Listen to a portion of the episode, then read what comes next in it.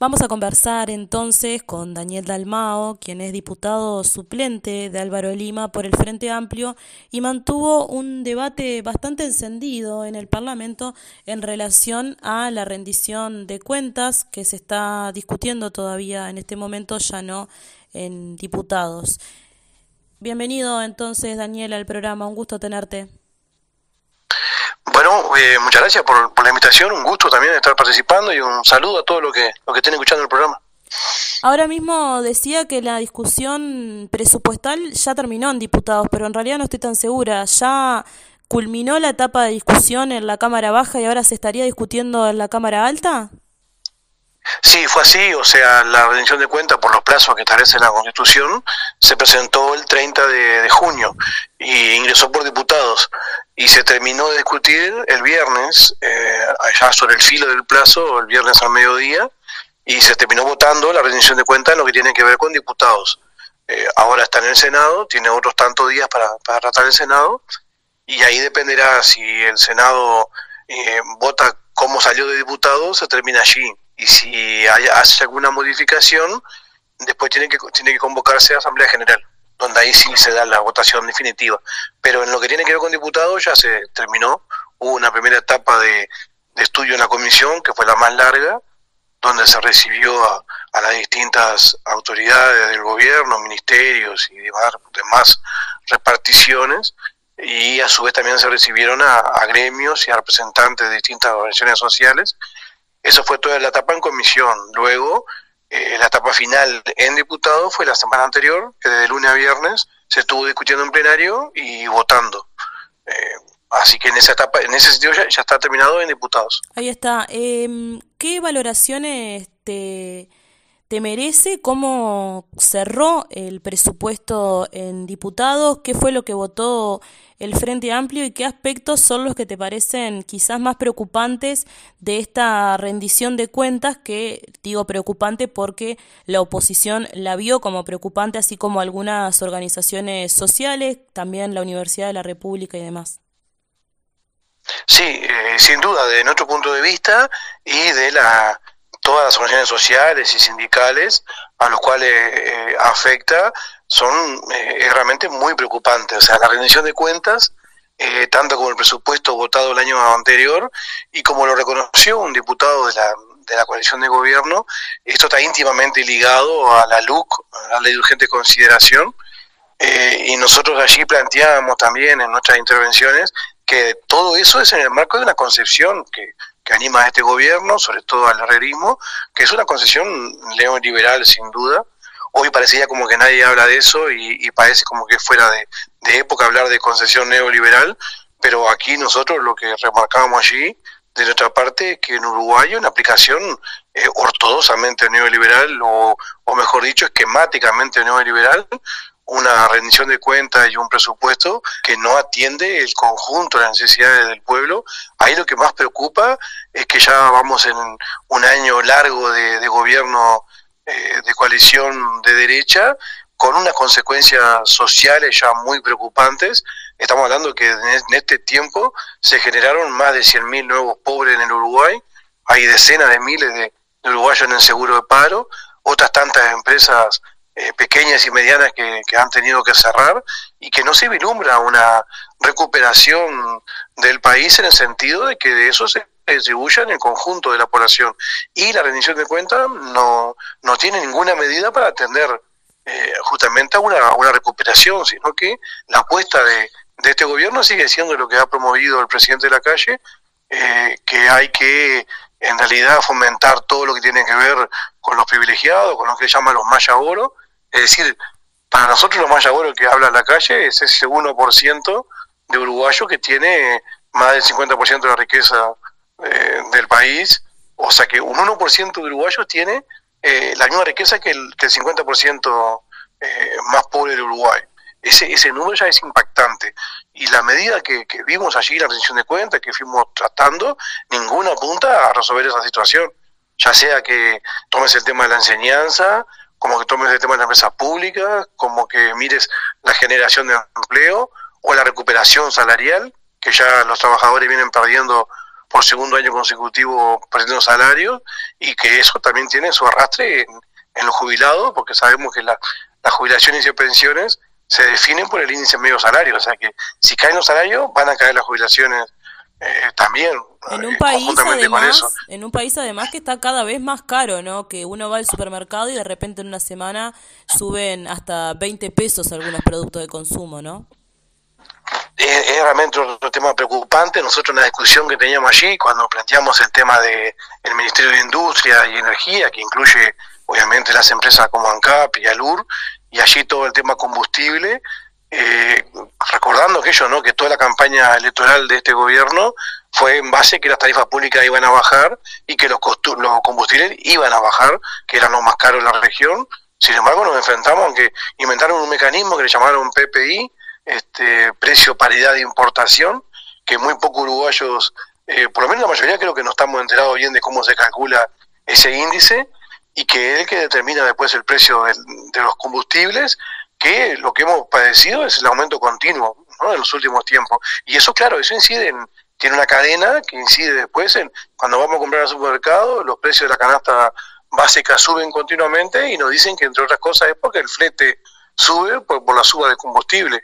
Y, bueno, eh, nosotros planteamos allí, eh, eso que lo que ahora lo han hecho tan famoso, lo del BPI, que ellos hablan de que tienen que es algo que nos va a dar transparencia en cuanto a la política combustible. Yo creo que para la inmensa mayoría de, los uruguayos no tiene nada de transparente. Ellos hablan de que es un ejercicio teórico para que, después define algo tan concreto como el precio de los combustibles y que tiene terrible consecuencias bien prácticas y concretas para la gente cuando va a, a cargar combustible directamente o cuando va al supermercado, como vos decías, y allí se ve el, el aumento continuo de, de los precios. O sea que eh, realmente preocupante porque no, no se encuentran allí en la rendición de cuentas eh, mecanismos que digan, bueno, vamos a apuntar a, resolver esta situación, sino que para nada, sigue la concentración de la riqueza en manos de, muy pocos y la inmensa mayoría de los uruguayos eh, van ya están padeciendo y, y, van a padecer más una consecuencia de una, una política social que realmente es esa, ¿no? Es lo que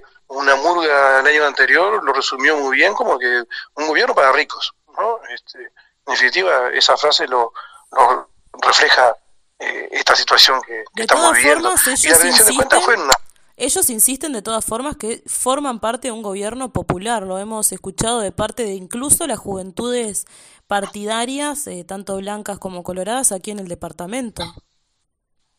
Sí, claro, eh, realmente yo creo que ninguna discusión va, a sostener eso, que es un gobierno popular. Eh, es en base a un, a un programa que ellos este, resolvieron, pero que en definitiva no apunta a lo popular, porque si no, no estaría. La, la práctica lo, lo, está demostrando que no es así. O sea, uno puede tener un discurso de que quiere lo mejor para el país, pero y o que tiene una orientación popular, pero cuando vas a los hechos, eh, tema por tema, eh, tomás el tema de educación y allí no hay nada de popular. ¿no? Porque pensar que el Ejecutivo envía al Parlamento una rendición de cuenta con, donde no había ningún artículo, había cero artículo con respecto a la enseñanza, la NEP. O sea, eh, la NEP que abarca eh, educación inicial y primaria, que abarca educación secundaria, UTU, formación docente, no había un solo artículo en esa rendición de cuenta que envió el Ejecutivo al Parlamento que se refiriera a, a, la, NEP, y mucho menos obviamente a, a tener recursos, eh, aumentar recursos. Ahí no tiene nada de popular. Hubo una pequeña modificación después en la discusión en diputado, se agregaron algunos artículos que cambian eh, algunas asignaciones, pero que no, no, no cambió lo sustancial. Yo, yo en la, mi intervención allí con el tema de educación, eh, cuando planteaba eso, le decía, a los más jóvenes que, que allí estaban en el Parlamento y en el Uruguay, están asistiendo por primera vez, después de 15 años, de gobierno frente amplista, donde año a año el presupuesto para la educación iba aumentando continuamente y por supuesto los, los salarios docentes iban teniendo aumentos progresivos, por primera vez se enfrentan a que eso se frena y no hay aumento para la educación, al contrario, hay retroceso, hay eh, menos recursos para la educación. Y, yo les, agregaba, los que somos de, los de mi generación y, obviamente y, más, eh, nos viene el recuerdo de aquellos gobiernos de derecha antes del 2005, o sea, entre la salida de la dictadura y el 2005, esos 20 años donde era lo, lo normal, era en la rendición de cuentas, se decía gasto cero, para la enseñanza, es decir, cero aumento para la enseñanza. En aquellos momentos, aquellos tiempos eran presupuestos paupérrimos para la enseñanza, salario de hambre para los docentes, eh, y recordamos las movilizaciones de esa época con los carteles que decían exigiendo un presupuesto para la educación pública y eh, denunciando aquello de salario docente, vergüenza nacional. Eso eh, realmente está volviendo, porque en definitiva se frenó un proceso de, de avance, eh, obviamente por, por, porque el Frente Amplio perdió el gobierno y porque está la derecha hoy en el gobierno. Sea que de popular, nada, porque mire para donde mires. Hoy hablábamos del tema de ANCAP, eh, la política de combustible está determinando que hoy se está cerrando en Belén eh, ese experimento de agroalur, donde allí trabajan 40 personas, o trabajaban hasta ahora, en un pueblo de 2.000 habitantes, te imaginas unas 500, 600 familias, que 40 de ellas eh, ven perder su fuente de trabajo, es, es, tremendo para lo que implica para la familia y para lo que implica para esa pequeña economía de un pueblo con muy pocos habitantes, donde 40 familias eh, pierden los ingresos o se van del, del, lugar del pueblo. O sea que no solo incide en los que pierden el trabajo, sino que incide en una pequeña comunidad eh, donde se vive en forma muy modesta, pero con una tranquilidad que ya no lo podemos vivir en las ciudades. O sea, es un estilo de vida diferente y que la gente quiere quedarse a vivir allí. Y esto lo, los expulsa de, su lugar. Eh, va, a, va a producir sin duda desarraigo y un, un, un golpe a la, a, la, a la, pequeña comunidad. Eso a Granur Belén, pero después está afectando a Lur en Bella Unión, está afectando en, en Paysandú, en Montevideo a la planta Capurro y a una empresa privada como es este, Cousa que produce insumos para aceite para después mezclar con, con el gasoil y, y, lo que va a producir después en el medio ambiente porque el gobierno decide no, no mezclar más este eh, en, el gasoil con, con biodiesel, biodiesel, o sea que va a tener después problemas de lo que implica las emanaciones, la contaminación, o sea que eso alejadísimo de lo popular. Y es eso, entre tantas otras cosas, eh, es lo que se, se, impulsó a través de la rendición de cuentas en el presupuesto y en la LUC, ¿no? que, que eso tenemos por delante la posibilidad como pueblo de enfrentarnos a la decisión de, de poder hacer caer esa ley que eh, es parte de, de, de, todo esta, el espíritu que, que, que orienta esta, esta, este gobierno de coalición de derecha. Sí, o sea que, que también de popular, lejísimo. Una ley, una sí. ley que también afirman que es absolutamente popular. Pero para no entrar todavía, por lo menos, en esa discusión, sí. ¿cómo, ¿qué modificaciones en todo caso se llevaron adelante eh, desde, desde la propuesta original, teniendo en cuenta las apreciaciones o las sugerencias de la oposición o de también algunos socios de la coalición. ¿Cómo fue ese debate sobre las modificaciones que finalmente se pudieron concretar, si es que las hubo, no? Sí, lo sustancial de la orientación del gobierno, así como cuando se estudió la LUC y se discutió que hubiera un cambio, obviamente, pero lo sustancial en el presupuesto y en la rendición de cuentas se mantiene lo, la orientación que, envía el, Poder Ejecutivo. Hubieron algunas, algunas cosas que se pudieron frenar, como por ejemplo eh, aquello que proponía el gobierno, que las empresas públicas iban a depositar eh, sus su dineros en la, en la banca privada. Eh, eso generó tal, tal eh, desconcierto, eh, no solamente en la oposición, sino en los propios aliados del, del, del gobierno que no, no se pudo sostener y, y, lo tuvieron que retirar. Pero yo recuerdo muy bien cuando... Daniel, ¿sabes que se cortó un poquito? Fue... Daniel, ¿sabes que se cortó un poquito? Eh... La delegación del, del Ministerio de Economía a la Comisión. ¿Usted parte, parte lo retomamos? No, no, no, unos segunditos, se cortó para atrás, pero eh, si te estás moviendo, que no creo, pero si te estás moviendo, quédate quieto, porque no, no. Eh, viste que a veces la señal falla, pero se cortó un momentito nomás. Puede ser. Bien. Este, no sé a partir de qué cosa querés que... Porque veníamos con lo de la... Lo, lo, no, ¿sabes qué? Se, está, la, la, se nos está... Públicas se nos está cortando un poco. Ahora se me cortó a mí. Para, yo me muevo un poquito, voy más adelante, más acá de la Dale, dale, dale, la sí, calle, porque pues, se cortó un poquito. Eh, acá adentro. La comunicación, y claro, capaz que estás muy lejos de, no sé, del wifi. A ver. Sí, se sigue cortando.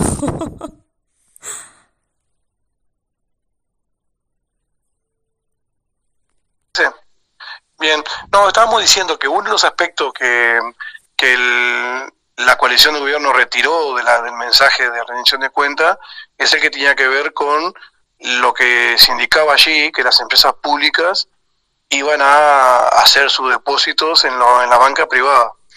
Eh, eso generó eh, muchas molestias, obviamente, en la oposición, y, pero también en, algunos socios en la coalición.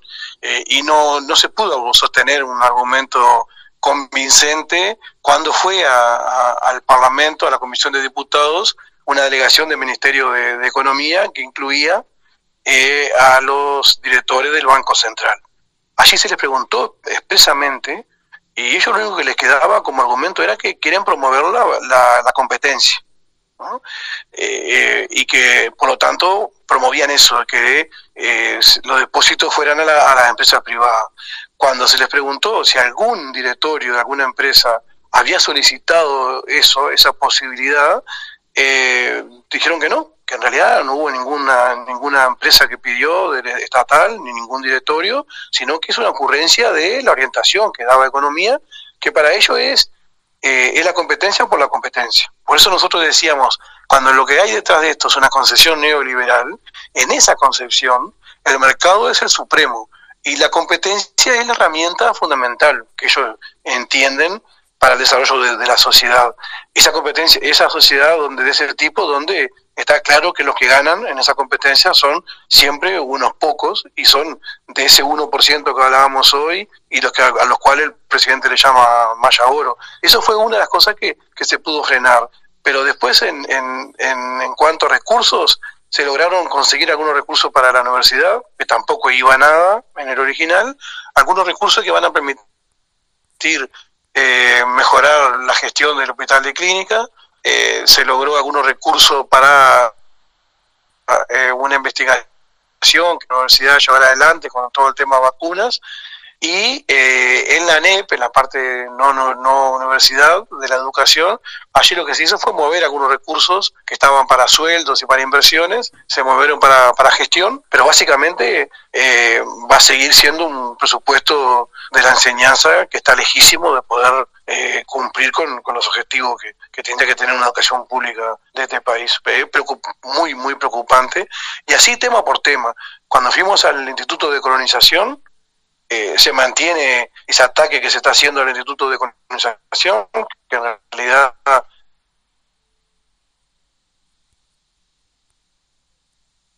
Bien, no, eh, veníamos diciendo que con respecto al, al, Instituto de Colonización, ahí se mantiene realmente una política de, de mantelamiento de ese instituto tan importante que es para las políticas sociales en todo lo que tiene que ver con, con lo rural.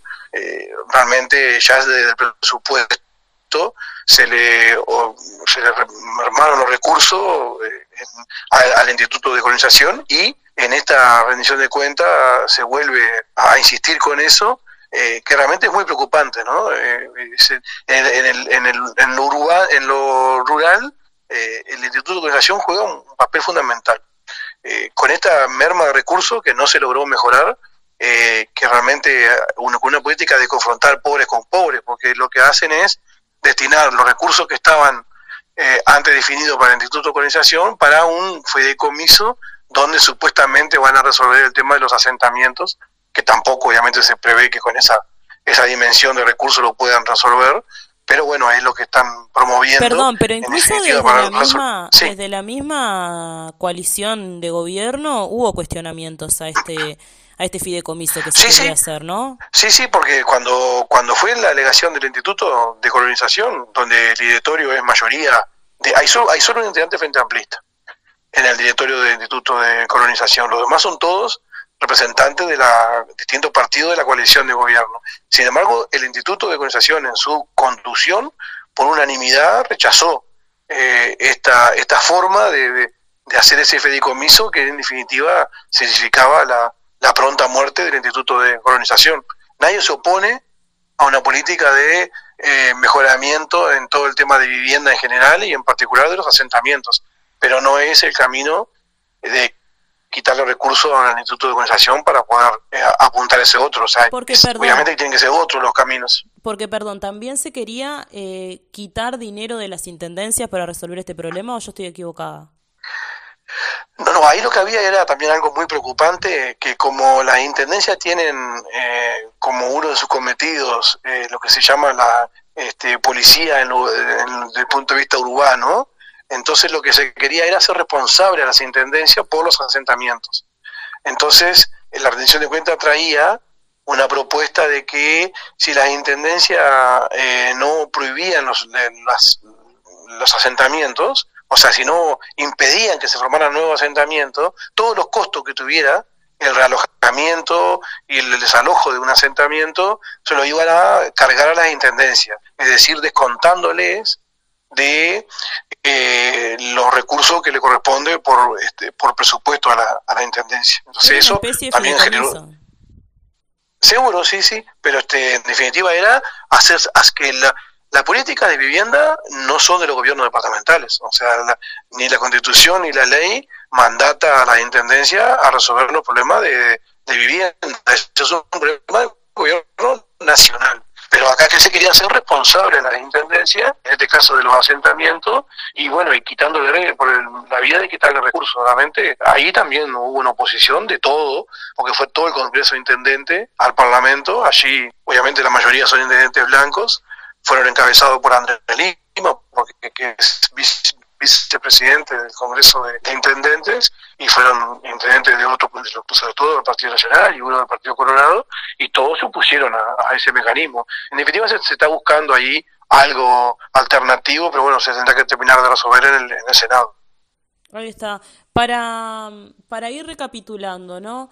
¿Cómo quedó esta rendición de cuentas que se va a, enviar, que se va a enviar, no, que ya se envió a la Cámara Alta para que continúe su discusión?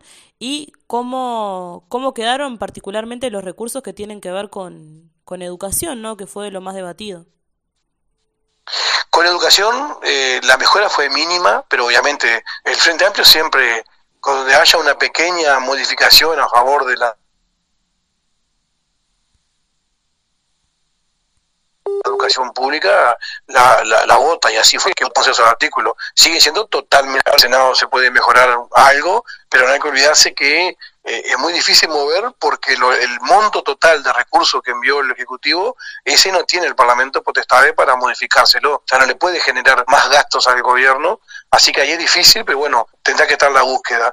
Después, este, en los temas del Instituto de Colonización también está por, ver si se puede resolver de mejor manera, que vuelvan a tener los recursos que les correspondía por ley al Instituto de Colonización. Está por verse todo el tema de, salud, porque ahí en, lo en NACE en Asia hay temas muy complicados. Producto de la pandemia, eh, hubo, que, hubo que recurrir a, convocar a muchos funcionarios nuevos en, en, en, ACE, pero que se están pagando con el fondo COVID, que eso no es permanente. Se va a terminar ese fondo y no, no se sabe de dónde, eh, o sea, se va a poder tener recursos para mantener la salud pública de este país, de ACE, sobre todo fundamentalmente, que tiene muchos miles más de, de afiliados o de usuario producto justamente de la situación social. O sea que en realidad eh, eh, sigue siendo una rendición de cuentas que no apunta a resolver una reactivación de este país, sobre todo pensando en los sectores populares, pensando en el trabajo, pensando en el salario, pensando en las jubilaciones, eso no está no, no apunta a resolver eso y el Senado tiene un poco un poco margen de maniobra para eso, porque en definitiva depende mucho de lo que el ejecutivo esté resuelto dispuesto a hacerlo.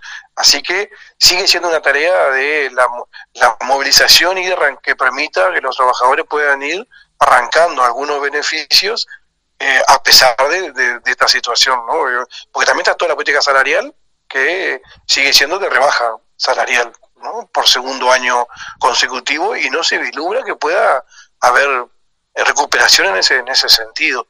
Y después, bueno, todo lo que tiene que ver eh, con la propia luz, que más adelante podremos tener tiempo para discutir, pero eso incide mucho también en cómo se define el presupuesto, porque claro, la orientación viene dada desde allí.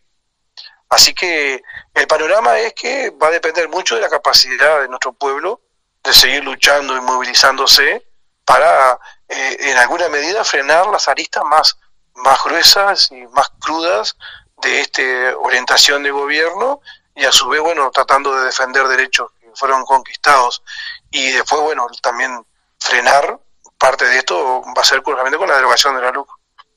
Ahí está, clarísimo. Bueno, muchas gracias, Daniel, por la comunicación y bueno, seguiremos. Te agradezco. Bien, seguimos contando.